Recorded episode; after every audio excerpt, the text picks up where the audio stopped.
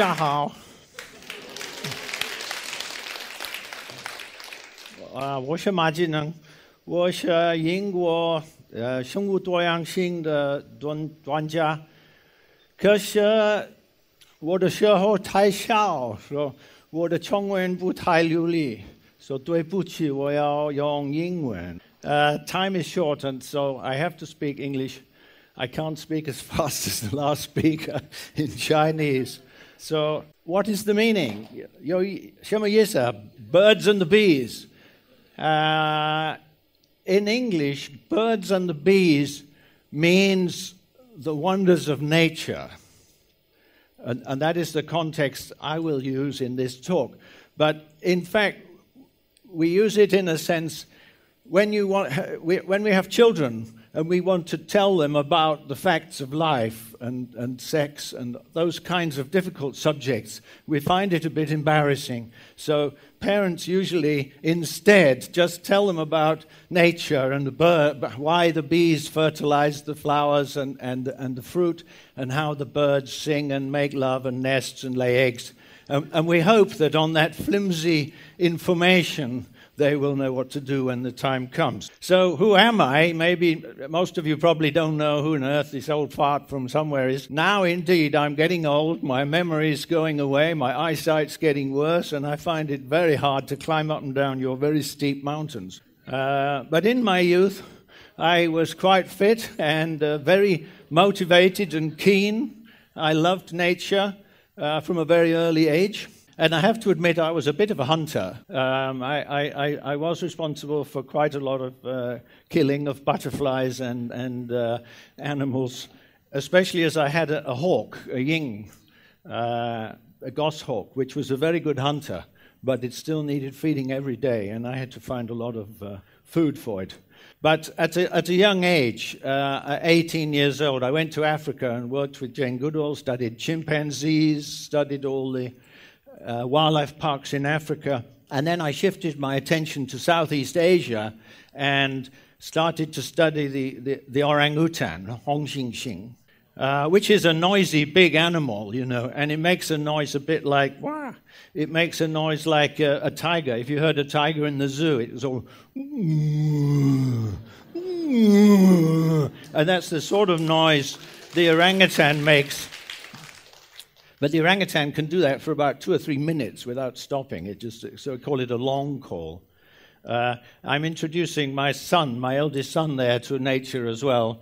I was a bit frightened they might take him up a tree, but uh, he survived. I also spent time in, uh, in, in, other parts of Southeast Asia, Vietnam. I, I had the, the enormous ple- uh, fun of discovering a completely new animal, a large mammal there, the sao la which, which turned out to be a new genus and indeed a new subfamily of, of Bovidae, the wild ox. And I, I also wrote a bird book about Indonesia, and I'll tell you just one bird. Uh, because it reflects the relationship between birds and, and human society. Just as in my own country, in Indonesia, boys tend to not like their mother in law very much. So, this, is, this bird is called the mother in law bird. And it's called a mother in law bird because the call resembles a boy fed up with his mother in law who's asleep in a hammock in a, in a stilted house and decides to give her a shock. And he starts chopping down the legs of the house until the whole house falls to the ground. And the call of the bird, which gives rise to this story, is something like this.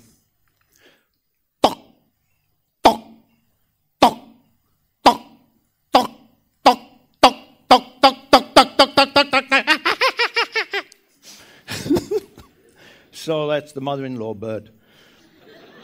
Uh, I studied lots of monkeys and tarsiers and uh, primates, birds, butterflies, many, many things in my time. I spent two years on the island of Sulawesi studying these fellows. Um, but I've always had a love of butterflies. Uh, spent quite a lot of time among butterflies, and I still love to watch and photograph butterflies. But in uh, 1980s, the middle 1980s, uh, the bamboo was flowering in Sichuan, pandas were dying. WWF was asked to come and help, and I was sent to China to help with the panda studies. So China in those days was rather undeveloped. It looked something like that. And these are the wild pandas that I worked. I lived for two and a half years in Wolong, and of course I saw pandas, and we wrote a big plan to save the panda. But I was, I was impressed by the flora. The, the, the, plants were just unbelievable. They were very, very beautiful, and, and lots of plants that I recognized from the gardens in England. And of course, this is where they'd been collected in, in about 1900, 19 to 1920, by the uh, famous plant hunters. And uh, the flora of China is amazingly rich. There are twice as many species of plants in China as in the entire North America and about three times as many plants as in Europe. Of course, I was always loving butterflies. There were fantastic butterflies in China. I mean, you can't uh, really fail to be impressed by something. It's big, it's just beautiful, uh, and, and these are very common in China and very rare in, uh, in Europe. And then the birds, there were lots and lots of birds. Um, there's a bottom pair of birds there. The male is actually courting a female by offering her uh, a lot of flies that he's caught. Though uh, Xiao tells me they look like angry birds, but I, I wouldn't know about things like that. Uh, and then I went and did a management plan of Poyang Lakes. I got, got into wetlands in China. And then I just fell in love with the country, so I just went everywhere. So those are some of the places that I've actually worked. I think very few Chinese have had the luck to visit all those places and see so much of their own country. So in the north, uh, northwest, you've got deserts, mountains, glaciers, some fantastic scenery, some fantastic wildlife. The northeast, you've got also fantastic forests, wetlands, mountains. Tropical south, subtropical southern China, very, very rich in plants and, and all sorts of things. The karst, of course, absolutely fantastic scenery. And over the years, I ended up writing all sorts of rubbish books, reports, papers, uh, how to do this, how to repair degraded habitats, how to do all sorts of things. The Wild China book they introduced on the little film there. I helped write the mammals book. I wrote the primates and the ungulate sections. Um, but perhaps the best received work I did in China was to produce a, a field guide of birds. So uh, I have a, a, sort of following of young people now who've taken up bird watching, who all regard this book as the sort of start of bird watching in China. I'm sure someone could write a much better book now, but at the time, there was no good field guide, and uh, I had most of the information uh, my good friend uh, painted all the paintings. My son drew all the maps. My wife translated it into Chinese, and uh, all I had to do was write it. So it was. So I wanted to just introduce some of these birds to you, uh, hoping that it will inspire you, get inspired. Uh, I want you to appreciate more the wildlife there is all around you. This is in Beijing. You don't have to go very far to find this bird, the black stork. Here are some wetland birds, forest birds, shore birds.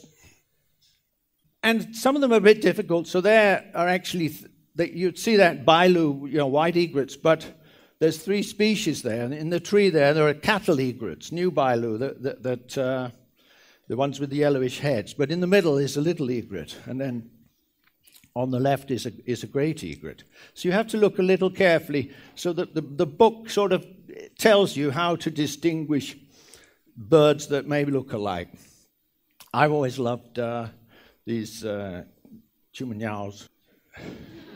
and uh, there are lots of different types. And some, they, they have beautiful colors. Uh, you, and, and when you get to know them, you can recognize them in flight, sitting, singing, whatever. Uh, many, many of them you will hear, but not see very well. So you have to learn the calls.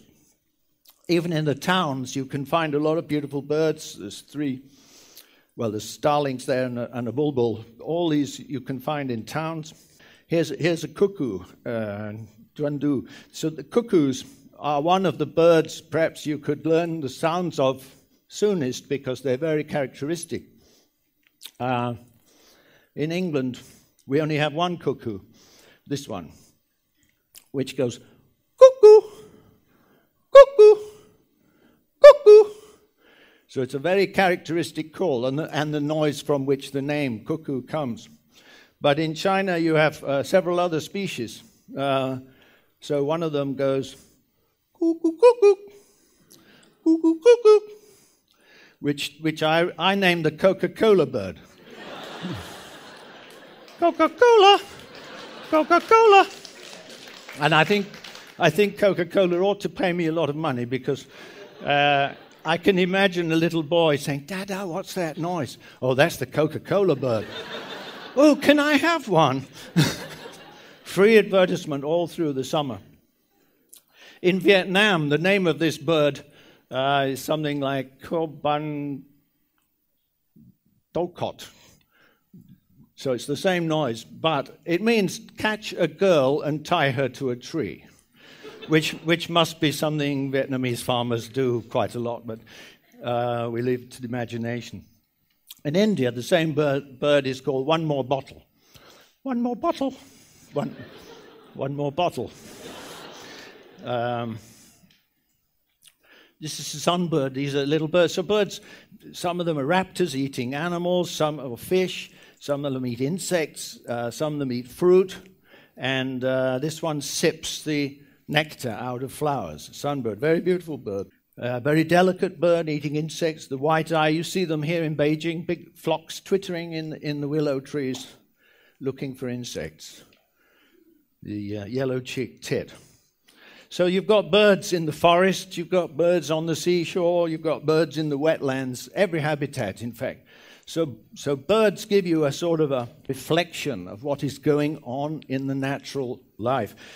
You can see them in the daytime, everywhere and anywhere, uh, whereas mammals are difficult. Di- mammals are difficult to identify. You usually have to catch them to, to sort of measure bits and pieces. And they smell and they bite. So these are better. also, most mammals are nocturnal and very shy. So birds are the best indicator of the health of nature. But this, you know, you're walking around looking for birds which are up there.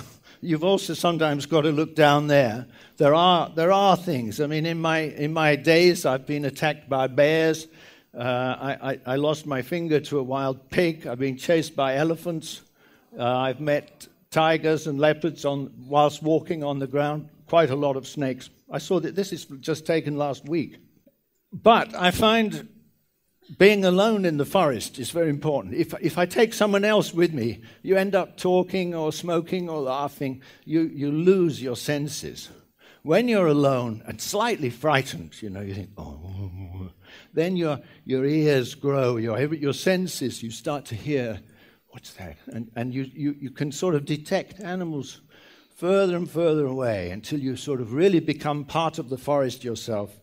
But I think you can really only do it alone. China has magnificent birds.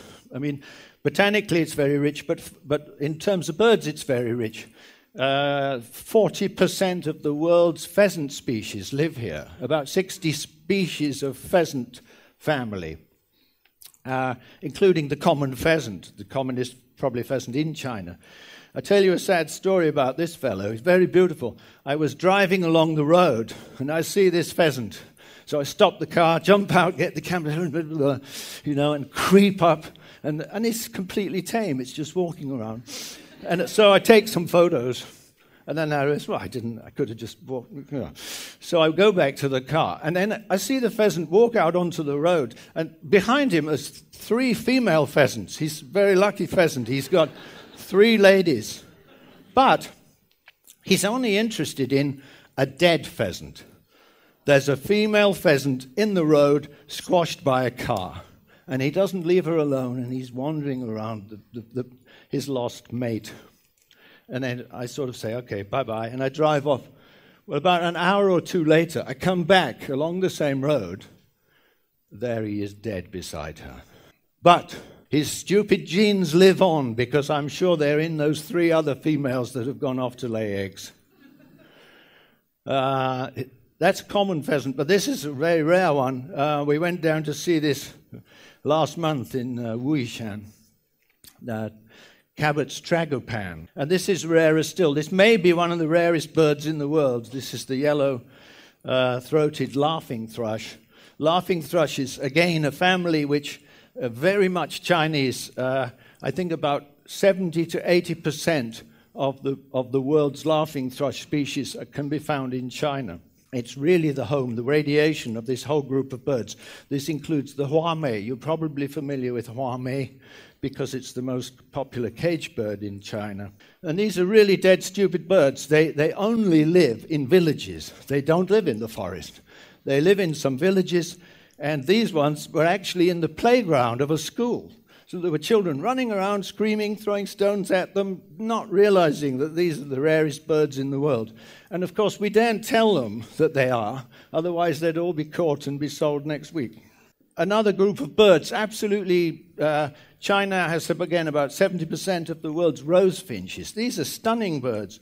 These live quite high up in the mountains, uh, often above the tree line, on the, on the open meadows and, and uh, moorlands and seed eaters, but all of them, they're pink and, and red and stunningly beautiful. Rose finches. We're going to show a little clip of something if the technology works.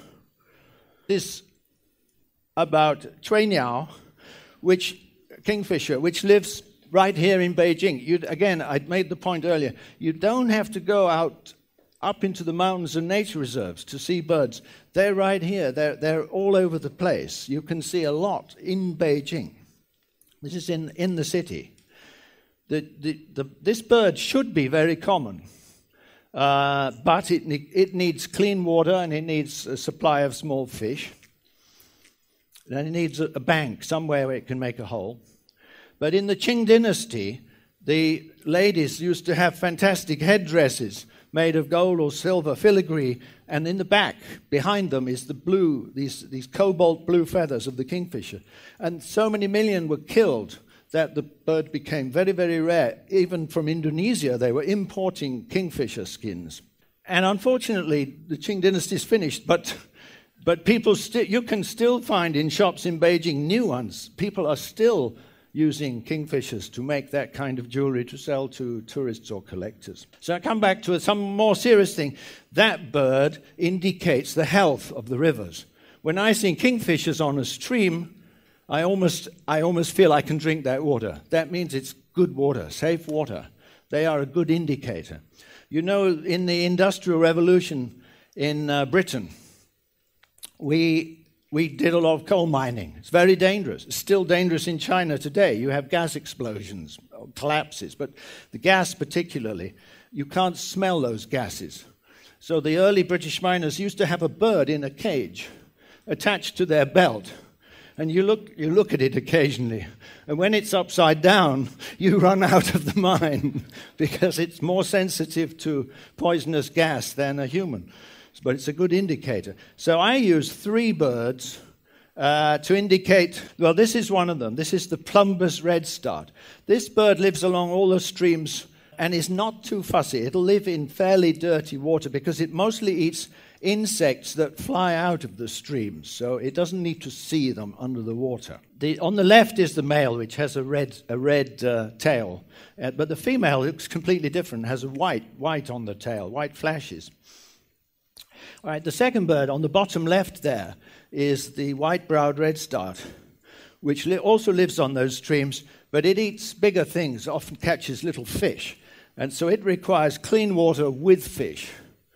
And the, the last bird, which I love, the little one on the right, is called a dipper, um, bottom right. And I should be able to show a little bit of what he does. He actually puts his head under the water because he's going to look and see uh, sub, subaquatic insects and, and things. And when he sees one, he, he can dive, he swim under the water to catch it. So he's coming around there and, uh, you see, under the water, he gets, gets one and comes out. So these are my indicators. If all those three birds are on the stream, then that stream is good health. And, and I would be very happy to drink the water. But I went to a place last week where the stream looked beautiful. It was clear, looked lovely. no birds, none of those birds. And I, I said to my companions, I know there's something wrong with this stream. It, there's none of the proper birds there. And then we went round a few corners and we find mine, old mines and, and this people gold mining on that river. And they use chemicals to try and extract the gold from the quartz. And that river was toxic and uh, stained, also bits of orange staining. And then when we got beyond the, beyond the gold mine, all three birds were there. So I wouldn't let my children play in that river. I wouldn't want to drink that river. But the local people don't know, and they're not, you know, they just, they, they think it's okay. So let's come to the bees. What do the bees tell us? Well, the bees tell us an even worse story. Bees all over the world are dying. And they're dying for, some people say climate change, some people say the little mites, so, sort of disease of the bees. But actually, probably the most significant cause of death is insecticides being used in agricultural fields. Uh, the sprays are retained by the plants and come out in the pollen, and they, they make the bees uh, lose their sense of direction, and, and therefore they can't collect honey properly, etc. And bees are dying. And, it's, and so e- even, in, even in Sichuan, girls now have to climb ladders into the apple trees with a maobee to, to fertilize the flowers. I mean, it's ridiculous that this service that nature provides free, we now have to employ people to do the work of bees. And uh, this affects the wild bees also. I, this I filmed last, last week. This is a huge, it's, it's, a bumblebee about this big. It's about the biggest bee I've ever seen. Um, but these, these things are getting rare. So they, they are real indicators of something going wrong with the ecosystem. Uh, and, and you all know this. You see it, you read it in the newspapers. You, you've got desertification, soil loss, pollution, all sorts of floods, landslides, disasters. A lot of these are, they may not be directly caused by human activities, but they are indirectly accelerated and, and intensified by our human activities. Clearing land, building things in unsafe places, changing water courses. It's all taking effect. And, and it's changing the climate, which is also putting bigger pressure. Uh, pollution, perhaps, is the most disturbing. The soils are polluted, the water is polluted, the sea. The top right corner, you, you know, is in Qingdao. Every year now we have this fantastic algal surge. The air is polluted. You walk around Beijing, you know this. And every now and again, the, the, this pollution gets to the extent that everything dies. So, the state of the art, what is happening? Well, species are indeed, most species are getting very rare in China, some are going extinct. What can you do about it? Well, the country is developing a system of nature reserves. Well, you can see in the left some huge reserves on the Tibetan Plateau and some in northwest China. But on the right hand side of the map, there are no big reserves. They're all tiny. They are small, isolated mountains and forests surrounded by this mass of hum- humanity and new development and new roads and new agriculture, new pesticides, changing watercourses, so nature is having a very tough time. The Ministry of Environmental Protection, which I used to work for, have defined what are called key ecological functional zones. But this is for water protection. This is, to, this is just to preserve the water catchments on which human development depends. You would need to safeguard those big green areas. Well, that's much bigger area. That's about 30% of the country compared to the nature reserves, which is about 15. And those nature reserves also contain a lot of uh, damaged lands and villages and farmland. So, so we, we've got a long way to go to, to get adequate areas, wild areas protected to ensure that our ecosystem is healthy. Uh, only, only when the wildlife thrive and indicate that these ecosystems are healthy, can we feel safe that our ecosystem is healthy? And we need to involve people. It's not just the government's job, they, they have enough things to do. They can't just protect all that stuff. We have to involve people. We have to involve, we have to inspire people and inspire youth. So these are young kids actually they're the Red Pioneers, of course, but they, they are d- shouting about how they have to protect the, uh, the, the, bamboo forests and, and, and things around their villages. And we do have to encourage people to go out and appreciate nature It's national land, it's a national heritage. You should be able to get free access to these areas. But there's 1.3 billion people. You know, if they all go into the nature reserves, there'll be nothing left. So, uh, and, and then they make a lot of noise. Chinese, most, most Chinese rush into the forest. They don't know, they don't treat it like a sacred place. They, they treat it like Butlin, a holiday camp or Disney World or something. They're shouting, yeah, yeah, yeah, as loud as they can, and, and litter. Most the, the reserves have to have staff to collect all the litter and bins and da, da, da. In most Western countries, you're not allowed to leave litter. You have to take away your empty tins and bags and plastic. You have to carry it all out. If you don't, you get fined. We need to educate the visitors to wild areas in China on how to how to behave. When they go to somewhere religious, sacred, then, they then they they have the respect, then they're quiet. But in the forest, like I want to hear birds. Surely some other visitors want to listen to the birds. And all they hear is people yelling and shouting and, and, and stuff. And whilst, of course, I stay in China because I do want to change things. If there was nothing to change, I wouldn't, I wouldn't stay. I mean, it's nice to see all these things, but but I, that, there's work to be done. There's really improvements to be made. One thing that drives me crazy is this netting of birds you see up there in the right hand corner. There are millions of kilometers of nets all over China, all along the coast, all along the farms, but particularly all along every airport in China. When you land on the, on the runway, you'll see these nets along the side of the runway for your safety. But I can tell you, my country, we have the busiest airport in the world, Heathrow, with great flocks of seagulls and, and, and jackdaws and big birds. And no one ever, we never dream of, putting nets up or anything like that. We don't, we, don't, we don't consider that a risk. These little birds are not going to bring down a plane. Maybe if you hit a, a huge swan or flock of geese with a small plane, you might, might, might some damage. But these birds on the, on the airport are nothing. And they must kill millions of birds a year, and nobody even records what they are. So that's, I plead, look out for that sort of thing. Write to the papers about it. Say, I don't like that. So there are times when I do want everyone to shout. I want them to shout about protecting nature. Um, you know, I, we could make a sort of a, a new slogan. I've, I've heard all these slogans green civilization and eco civilization, green urbanization. I just came from Guiyang, slogans all over that said, cool Guiyang warmly welcomes you, and sort of things. I can't understand most of these things.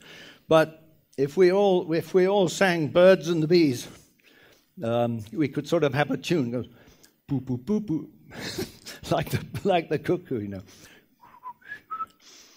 Now her mi feng, now her mi feng. And if, if you want, don't want to be seen actually saying that, you just make that noise, da da da da, and everyone will know, oh, that's a nature lover. Sometimes we have to shut up. uh, I think I have to shut up. It's 30 minutes. Um, that, of course, is a male bird. Uh, some women think men only want one thing from women, but it isn't sex, it's actually shut up. okay, thank you very much.